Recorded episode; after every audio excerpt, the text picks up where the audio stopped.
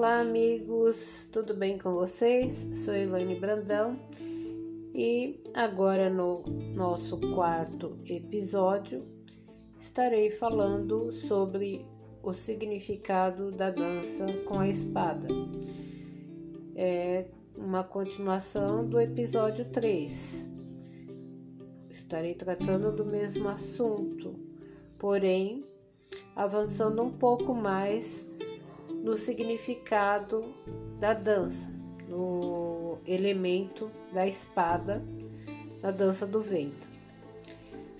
Alguns estudiosos da dança do ventre afirmam que na época das invasões dos bárbaros, os de árabes em terras egípcias, as bailarinas eram escravizadas e dançavam equilibrando espadas na cabeça, como uma forma de dizer: Sua espada me aprisiona, mas meu espírito é livre.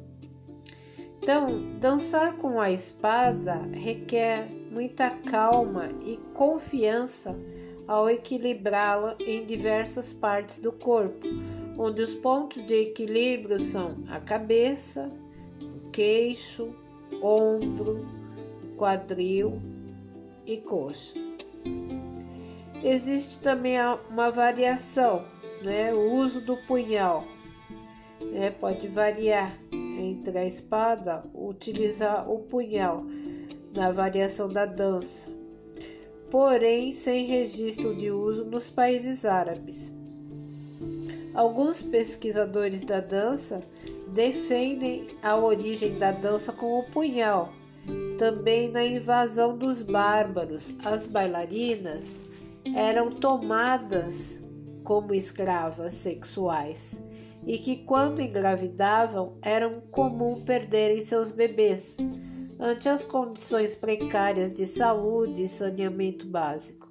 Então, dançavam fazendo movimentos circulares com o punhal em torno da barriga em referência ao seu luto. O desafio para a bailarina não era demonstração de técnicas, mas sim de sentimentos.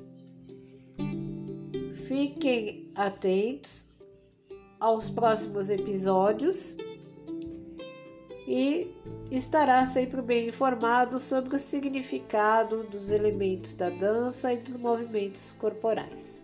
Um forte abraço e até breve.